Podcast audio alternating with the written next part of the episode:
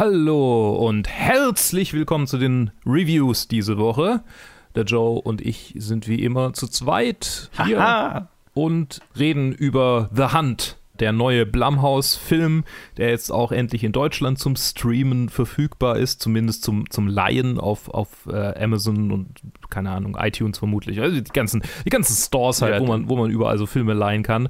Und es ist ein Purge-esker äh, beziehungsweise, nee, nicht Purge, das stimmt nicht, sondern, sondern äh, wie heißt es, äh, Most, Most Dangerous Game-esker äh, Mhm. politischer Satirefilm mit viel Gewalt und viel Blut und viel äh, Lachern, zumindest für mich. Es ist ein Film von Craig Zobel, also ähm, der Regisseur war Craig Zobel, äh, geschrieben von Nick Hughes und Damon Lindelof, mit Betty Gilpin, Hilary Swank, Ike Barinholtz, Wayne Duvall, Ethan Suplee, Emma Roberts und, und viele, viele mehr. Das waren, glaube ich, die bekanntesten. Und es geht um zwölf Fremde, die, also einander Fremde, die äh, mitten in einem Wald äh, gegaggt aufwachen und äh, von reichen neoliberalen Eliten gejagt werden. Und es stellt sich heraus, dass sie alle äh, konservativ sind und schon mal was Konservatives irgendwie gepostet haben online. Das, das, das, ja. Darum, Das ist so ziemlich die. Zusammenfassung. ah ja, vielleicht und, und eine, eine der, der Gejagten stellt sich heraus als eine äh, eher Jägerin, die dann anfängt zurückzuschlagen. So, genau. Yes. Joe, wie hat dir denn der Film gefallen? Beziehungsweise, du hast ihn schon länger, es ist schon länger her, dass du ihn angeguckt hast, ne? Ich habe schon vor einer Weile gesehen, als, also ich meine, vielleicht sagen wir kurz zur Geschichte vom Film was. Ach ich weiß nicht, ob du das damals so mitgekriegt hast. Ich meine, ich habe mitgekriegt, dass es, ich, ich dachte, wir, wir, wir können, okay. Ich meine, diese Kontroverse, dass irgendwie Konservative den, den dann boykottieren Ja, wollten genau. und ja, ja. Und dann hat er aber trotzdem ganz gut Geld gemacht, weil quasi die, die, die Liberal Elites zurückgeschlagen haben und den Film angeguckt haben. Und letztendlich stellt sich heraus, dass er gar nicht mal so eine direkte politische Message hat, die jetzt irgendwie in eine Richtung total ausschlägt, sondern er hat so ein bisschen Seitenhiebe in beide Richtungen. Ne, also ja, genau. Also es hat ja irgendwie so angefangen, dass halt rauskam, okay, Blumhouse hat hier einen Film und da geht es darum, dass Liberale äh, Konservative jagen und töten. Ne, das ist so, was über diesen Film rauskam. Und dann hat sich halt natürlich das ga- ganze konservative Amerika da mega drauf gestürzt und oh, das ist, was sie wirklich von uns denken, sie wollen uns alle abknallen und so weiter. Bis hin, dass Donald Trump über diesen Film getweetet hat. Ach, das, äh, Das ging so weit. Ich hatte es wieder, ich meine, ja, ich, ich hatte es wieder vergessen. Und dann hat sich ja Universal und Blumhouse dazu entschieden, den Film nicht zu veröffentlichen. Ach Mensch. Der Film wurde gepullt. uh. Ja, Ui. also das war, der, der hatte Press, äh, Pressescreenings, also Leute haben den gesehen und direkt danach wurde mitgeteilt, okay, wir haben uns entschieden, den zu pullen. Der, der Grund war, weil es halt davor irgendwie, ich weiß nicht mehr genau was, aber da gab es irgendein Mass-Shooting in den USA und dann hat sich das Studio halt entschlossen, okay, aufgrund der aktuellen Ereignisse wollen wir jetzt keinen Film veröffentlichen, der so brutal ist. Mhm. Aber es war wegen dem, wegen dem Backlash. Und dann hing er eine ganze Zeit lang in der Luft und war so bekannt als der Film, den keiner zu sehen kriegt, weil Donald Trump sich drüber aufgeregt hat. So, ne? Mhm. Und dann kam er, haben sie ihn doch irgendwann datiert und dann kam er doch raus und natürlich war die ganze Marketingkampagne The Most Talked About Movie of the Year. That no one's actually ever seen. Richtig, genau, steht fett auf dem Plakat und alles. Also das war dann das Marketing-Ding. Und dann kam er raus und dann kam er Corona und alle Kinos wurden geschlossen. Und dann haben sie in den USA ihn direkt danach halt auf VOD rausgehauen. Und hier in Deutschland hat es jetzt halt, ja, keine Ahnung, einen Monat oder anderthalb Monate länger gedauert. Und jetzt kam er halt auch hier auf äh, VOD-Plattformen raus. Und ich habe ihn halt damals schon angeguckt, als er in den USA auf VOD-Plattformen verfügbar war. Deswegen die lange Geschichte. Mhm. Ähm, ja, und genau, und wie du ja schon gesagt hast, am Ende stellt sich raus, ja, so politisch ist der Film gar nicht. Also es geht tatsächlich darum, dass halt äh, liberale Eliten konservative Hillbillies oder eine konservative generell jagen. Also eigentlich, also der Witz ist ja eigentlich äh, hier die Liberalen, die sich immer als die Good Guys sehen, sind eigentlich die Bösen. Mhm. Aber am Ende ist der irgendwie die, aber die ganze politische Message dieses Films, okay, vielleicht sollten wir uns alle mal über uns gegen über uns selbst lustig machen, so, ne? Ja. Also der Film ist genauso fies zu Liberalen wie zu Konservativen und am Ende kommen alle Scheiße dabei weg. Ja, und vielleicht auch ein bisschen so, vielleicht sollten wir einfach mal äh, irgendwie miteinander reden, bevor wir direkt Ja. zur Waffe greifen und uns ins Gesicht schießen Genau. wollen. Was eine crazy Message ist. Also, ich meine, total verrückt. Ja, ja, ja, ja. Dass im Jahre 2020 ein solcher Film rauskommt, der sowas, sowas Bahnbrechendes sagt. Schockierend. Ähm, ja, also es, es, ist halt einfach auch kein Film, der, also der, der Film nimmt nichts ernst. Ne? Also, mhm. Also es ist halt einfach, wie du ja gesagt hast, es gibt sehr viele Lacher und ich glaube, die sind bewusst drin. Also es ist, ich glaube, es ist kein Film, der ernst genommen werden will und sich selber ernst nehmen will. Und entsprechend, ich hatte Spaß mit dem Film. Total. Ich hatte sehr viel Spaß mit dem Film. er ist gerade mit seiner, also, äh, naja, ich habe gerade gesagt, er ist nicht sehr politisch. Er hat sehr viele politische Anspielungen, sagen wir es mhm. mal so. Naja, also der ganze, der, der Film ist voll davon und ich finde, manche funktionieren besser als andere. Manchmal funktioniert es halt auch nicht. Aber es ist okay. Am Ende ist es ein Film, der, glaube ich, vor allem ein, für, für Splatter-Fans oder was weiß ich, äh, einen, einen lustigen Ride äh, liefern will und das macht er auf jeden Fall. Und was für mich der absolute Standout dieses Films ist, ist Betty Gilpin. Oh ja. Die ich schon in Glow großartig fand und finde, aber äh, hier kriegt sie halt so die Möglichkeit, halt völlig abzudrehen auf eine interessante Art und Weise. Mhm. Ich, ich habe lang, hab lang gerätselt, so was der, was der Charakter sein soll. So, und, und ich ja. dachte, boah, ich will wissen, ich will wissen, was es, was es, was, was es ist. Und äh, wo dann quasi der Reveal kommt, wo, wo ihre Verhaltensweisen so ein bisschen her, herrühren, was so ihre Geschichte ist, war so, ah, es macht alles Sinn. Richtig cool. Genau. Richtig cool. Ja. Also sie kann halt wirklich eine Frau spielen mit einem völligen Knacks. Mhm. Und dabei trotzdem wahnsinnig gut aussehen. Ja, das auch. Aber es ist halt, es ist eine Form von Knacks, eine Form von mentaler Störung, die ich noch nie so gesehen habe. Es ist total weird. Ja. Und das macht es wahnsinnig erfrischend, finde ich. Ich liebe auch, also ihr Charakter in diesem Film. Die, die, die Filme, in denen die, die, diese Störung vorkommt, sind es halt vor allem Männer, die dargestellt werden. Ja. Damit. Yes, ne? yes, yes, yes. Und das ist einfach ein cooler, ja, ein super cooler Charakter. Und habe ich vorher noch nie so irgendwie gesehen und deshalb definitiv auch so, es hat, glaube ich, so an sich schon mal einen, einen ganzen Stern äh, äh, getragen, die Performance. Ja, ja, ja, mit Sicherheit. Ja, die Gewalt. Es hat mich ein bisschen an Tucker and Dale vs. Evil erinnert. Mhm. So, die, die mhm. total over the mhm. top und es werden noch witzige Sprüche gerissen, obwohl gerade irgendwie jemand von, von von einer Fallgrube voller Speere am Boden durchbohrt wurde. So, es, ja. Es, ähm, äh, äh, ich meine, dieser, dieser ganze äh, Fallgruben- und Speere-Witz ist ja groß. Also, das ist eine super Stelle. Einer, einer der besten Gags. Ich weiß ja gar nicht, also, das geht ja bis ins ins Detail. Hast du gesehen, was auf ihrem T-Shirt steht? Ähm, fuck. Ich, ich hab's gesehen, aber ich hab's mir nicht gemerkt. Und es, ich hab kurz gekichert, aber ich weiß gerade nicht mehr, was. Ich ich, ich glaube, auf dem T-Shirt steht irgendwie Dead Sexy und dann wird sie in halb zerteilt und dann steht nur noch Dead drauf, irgendwie so. Ah. Okay, nee, dann ist es mir nicht aufgefallen. Ich, ich, ich weiß noch, dass auf ihrem T-Shirt, ich habe den Film gestern gesehen, ich weiß noch, dass auf ihrem ja. T-Shirt was drauf stand. Aber ich habe, glaube ich, in dem Moment auf andere Dinge geachtet, als auf das, was auf ihrem T-Shirt stand. Ja, ich, ich habe es auch erst in einem äh, Regisseur-Interview, dann okay. ist es mir aufgefallen, aber ich musste lachen. Ja.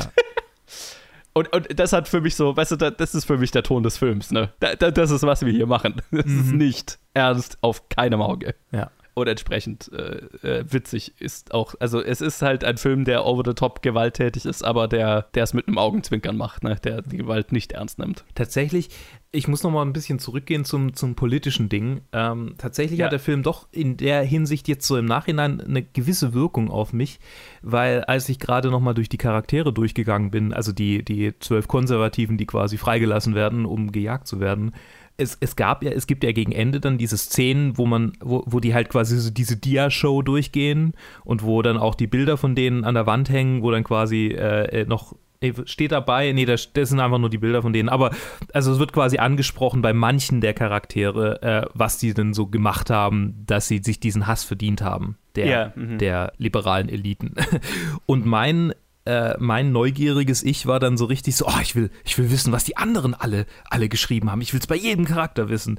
Und so diese Sensationsgeilheit ge, ge, ähm, angefeuert durch, durch die durch das Kerosin der Social Media ist ja schon so ein Problem, äh, das dazu ja. geführt, zu dieser Frontenverhärtung geführt hat. Und äh, da hat der Film mir so im Nachhinein vor Augen geführt, wie äh, was von welch, welches Teil des Problems ich da äh, einnehme. Und äh, mhm. ja, weil also sie diese Sensationsgeilheit, so, oh, wer hat was gesagt, wer hat was gesagt, so so ein bisschen in Richtung Cancel Culture, wobei da bin ich, ja, da würde ja. ich mich jetzt nicht, also das ist sowieso so. Ein, ich will keine riesen Themen aufbrechen und das ist was, das ist etwas, was dieser Film einfach so macht. So, ja, hier Verschwörungstheoretiker, hier Crisis Actor, hör, hör, hör. Und es ist halt alles so, so, so ein Parodie-Element, was sehr gut in diese Zeit reinpasst und was ich sehr ähm, erfrischend fand, weil es einfach so, wer kann sich darüber aufregen? Natürlich gibt es viele Leute, die sich darüber aufregen können. Es gibt immer jemand, der sich über was aufregen kann. Aber es ist so, es ist so albern gemacht und so, so ähm, over the top. So, ja, das ist einfach ja. Äh, pure Satire und das hat mir sehr viel Freude bereitet. Genau, also das ist es, was es, was es sein will. Es ist sehr, sehr brutale Satire. Und ja, also genau, und das sind halt so die Elemente, die, die mal hier manchmal funktioniert haben, für mich manchmal nicht. Mhm. Also äh, manchmal hat sich auch so angefühlt, als würden wir so Checkbox-mäßig mhm. alle alle Social Media Trigger Terms abarbeiten, die wir, die wir, die uns gerade so einfallen. Und ja, also manch, äh, manchmal fand ich, also das kam total auf den Moment an. Ähm, manchmal fand ich es war ein bisschen overdone, aber der ganze Film ist overdone. Also ja, relativ früh. Der, dem, dem Spaßfaktor nichts abgetan. Relativ so. früh im Film tatsächlich gab es diesen, diesen Moment, wo ich dachte, uh, in was für eine Richtung geht das jetzt hier mit dem, mit dem ja. alten Ehepaar, so, ja. die einfach so alle, alle äh, Klischees quasi erfüllen, wo ich mir denke, äh, okay. Aber das Schöne ist ja, dass der Film relativ schnell, relativ schnell, also ich sag's anders, der Film liefert dir direkt am Anfang des Films alles, wofür du glaubst, in den Film gegangen zu sein. Mhm. Oder den Film geliehen oder angeschaut zu haben. Ne? Ja in den ersten 10, 15 Minuten. Und dann wird es ein bisschen ein anderer Film. Das ist richtig. In der, in der Hinsicht so ein bisschen wie Cabin in the Woods, allerdings ein bisschen ja. schneller als Cabin in the Woods. Ja, ja, und äh, nicht ganz so intelligent wie Cabin in the Woods, ja. aber wer ist das schon? Und ähm, will der Film ja auch nicht sein. Und äh, das fand ich erfrischend, weil dann ist es halt wirklich wie die Reise mit Betty Gilpins Charakter und das ganze Mysterium, wer ist sie, was tut sie, also und, und sie trägt den Film dann und das ist, was Spaß macht. Und, und das, das Schöne ist ja dann, also sie versucht ja so ein bisschen den Spieß umzudrehen und nicht nur es sind die ganzen konservativen, äh, äh, wandelnde Klischees, die da gecastet wurden, ja auch die liberalen Eliten sind ja wandelnde mhm. Klischees, mhm. die gecastet wurden. Genau. Angeführt von Hilary Swank in einer, in einer tollen, tollen Performance. Ja, super. Vor allem, weil man halt einfach äh, 90% des Films nur in ihren Hinterkopf sieht. Ja, ja, genau. auch sehr, sehr schönes Klischee bedient. Und es gibt so eine Szene am Anfang in einem Flugzeug, wo, wir, wo wir quasi unsere ganzen liberalen Antagonisten ja. kennenlernen und das ist halt auch so ein wunderschönes Klischeefest. Oh ja, der erste, der, der erste Charakter, den man in dem Film sieht, dachte ich so, ah, ein Charakter, der geschrieben ist, damit ich ihn hasse. Ich sehe, ich sehe. Wer war denn der erste ähm, Der, der irgendwie mit der Stewardess über den Champagner redet und dann er sagt ihnen äh, ja. der der Champagner etwas. Und das ist so witzig, weil es ist halt der Champagner, den sie am Ende trinken. Richtig, richtig. Ja, ah, das Ende ist auch super. Ja. Das Ende ist, ist wunderschön. Ja, also ich meine, ich kann den Film sehr guten Gewissens empfehlen. Wisst, worauf ihr euch einlasst und seid euch denkt drüber nach, ob, ob das was ist, was ihr wollt. Wollt ihr eine sehr over the top aktuelle äh, Splatter-Satire? Dann ist das der Film für euch seid ihr Betty Gilpin-Fans, dann ist es der Film für euch. Könnt ihr mit äh, viel Gewalt und äh, sehr, sehr over the top offensichtlicher Politik nichts anfangen? Macht einen großen Bogen drum, ne? Jawohl, genau das. Ja, cool. Ähm, damit äh, äh, leite ich über zur nächsten Review, oder? Weil ich habe äh, nichts genau. mehr hinzuzufügen. Genau, äh, diese Woche ist äh, ein bisschen weniger los. Jetzt äh, mache ich noch eine Einzelreview zu einem neuen Netflix-Film und das tue ich nach dem Trenner. Du, du, du, so, und hier bin jetzt nochmal ich kurz mit einem Einzelreview zu einem neuen Netflix-Film, äh, genauer gesagt einem Paramount-Film, den Paramount jetzt im Angesicht der Pandemie an Netflix verkauft hat. Der sollte eigentlich im Kino kommen. Äh, er nennt sich The Lovebirds. Äh, ich weiß nicht, ob er einen deutschen Titel hat. Keine Ahnung. Äh, er ist unter der Regie von Michael Showalter, der zum Beispiel vor ein paar Jahren The Big Sick gemacht hatte, den ich sehr gut fand. Und es spielen mit Kumail Nanjani und Isa Ray.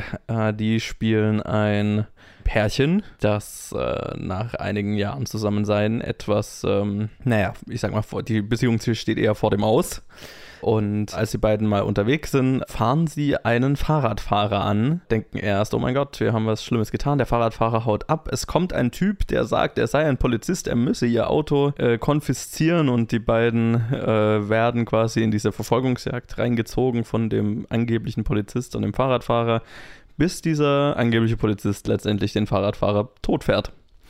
Und die beiden am Tatort zurücklässt. Äh, die beiden glauben, sie sind jetzt äh, ja die, die Hauptverdächtigen in diesem Mordfall und beschließen, okay, wir, sie, wir, sie müssen untertauchen und der Polizei den vermeintlichen Cop, den äh, wahren Mörder ausliefern, sonst äh, glaubt ihnen keiner, dass sie nicht die Mörder sind. Das Ganze klingt nach einem Thriller oder so, ist aber eine Komödie und war eine relativ positive Überraschung oder positive Erfahrung für mich. Ich mochte den Film ganz gerne. Vielleicht vorweg, es ist, also wenn man jetzt, wo ich vorhin gesagt habe, okay, Michael Showalter hat The Big Sick gemacht, ist natürlich, es ist, der Film ist kein Vergleich zu The Big Sick. Äh, Big Sick war mehr als nur eine Komödie, Big Sick war eine Dramedy, basierend auf einer wahren Geschichte, äh, ein toller Film. Äh, The Lovebirds ist mehr eine straight-up Comedy. Der hat jetzt nicht die, die höheren Ziele, die jetzt Big Sick hatte. Hier, das ist wirklich eine, eine schnurgerade angelegte Komödie ohne jetzt, dass da viele Überraschungen drin sind oder Dinge, die, die man jetzt so wahrscheinlich noch nicht gesehen hat. Also Originalität würde ich jetzt diesem Film jetzt nicht als, als höchstes Gut anschreiben. Im Gegenteil, ich glaube, man, man weiß relativ von Anfang an, worauf man, worauf dieser Film hinausläuft oder zumindest was die Art von Film ist, die man hier schaut. Es sind ein paar ganz coole Plot-Ideen drin, aber halt jetzt nichts Überragendes. So viel schon mal vorweg. Was diesen Film wirklich, also was das große Plus ist, dass dieser Film hat, sind Kumail Nanjiani und Issa Rae die einfach zwei der charismatischsten, charmantesten, witzigsten Komödientalente heutzutage sind. Und die beiden, also gerade und die Chemie zwischen den beiden ist fantastisch und den beiden einfach dabei zu, also bei allem zuzuschauen, was sie hier machen, ist halt einfach, das ist ein Genuss. Und das ist, was diesen Film trägt. Und das ist der Grund, warum ich diesen Film empfehlen kann. Also, die schaffen es hier wirklich, eine glaubhafte romantische Beziehung aufzubauen, einerseits, aber diese dann halt auch so weiterzuführen, dass man ihnen abkauft, dass sie, okay, nach vier Jahren einfach sich irgendwo verfahren haben und ja, das Ganze eventuell auseinandergehen könnte. Und das ist äh, tragisch, aber verständlich. Also, man, man hofft, dass die beiden zusammenbleiben oder wieder zusammenfinden, aber es ist eine sehr Down-to-Earth-Beziehung, was ich mochte. Ähm, hat mir, das hat mir wirklich Spaß gemacht und das ist halt eine wahnsinnig gute Grundlage für die ganze Over-the-Top-Comedy, die dann darauf kommt. Und dann hat der Film halt noch so ein paar, vor allem, also gerade im dritten Akt gegen Ende, ich will nicht spoilern, worauf es rausläuft, weil das war wirklich so ein What? so ein richtiger What the fuck-Moment. Ja, nee, ich, ich, ich, ich werde gar nicht mehr dazu sagen. Ähm, das ist, das sollte man, wenn man den Film schauen möchte, das sollte man nicht wissen, was, was da kommt. Wahrscheinlich entsprechend auch keinen Trailer anschauen oder so, weil ich gehe mal davon aus, dass das im Trailer gespoilert werden wird. Aber das Finale hat mir wieder gefallen. Ich sag, ich sag so viel. es ist völlig over the top, es ist äh, dumm aber wir haben zwei wirkliche Charisma-Bomben in den, äh, in den Hauptrollen, die das Ganze fantastisch tragen, die sehr viel Spaß machen. Und damit sind es dann einfach keine verschwendeten anderthalb Stunden, die man hier verbringen kann. Gerade jetzt, wenn man äh, vielleicht viel zu Hause ist oder wenn die Zeiten gerade etwas schwerer sind, ist es ein ganz äh, schöner Nachmittag, den man mit diesem Film verbringen kann. Deswegen, ich kann den guten Gewissens empfehlen. Ist eine unterhaltsame kleine Komödie mit zwei fantastischen Hauptdarstellern. Nicht mehr, aber auch nicht weniger. Und äh, das darf doch auch mal sein. So, so viel zu den Filmen diese Woche. Waren nur zwei. Lasst uns wissen, wie ihr sie fandet, falls ihr sie gesehen habt. Facebook, Twitter, Instagram, planetfilmgeek at gmail.com. Dort könnt ihr uns auch Challenges schicken. Wir haben ja die Challenges wieder angefangen. Und ähm, lasst uns mal eine Bewertung da, da wir uns hört. Und dann hören wir uns am Donnerstag wieder. Ich bin ziemlich sicher, dass es mit Directed By weitergeht. Bis dann.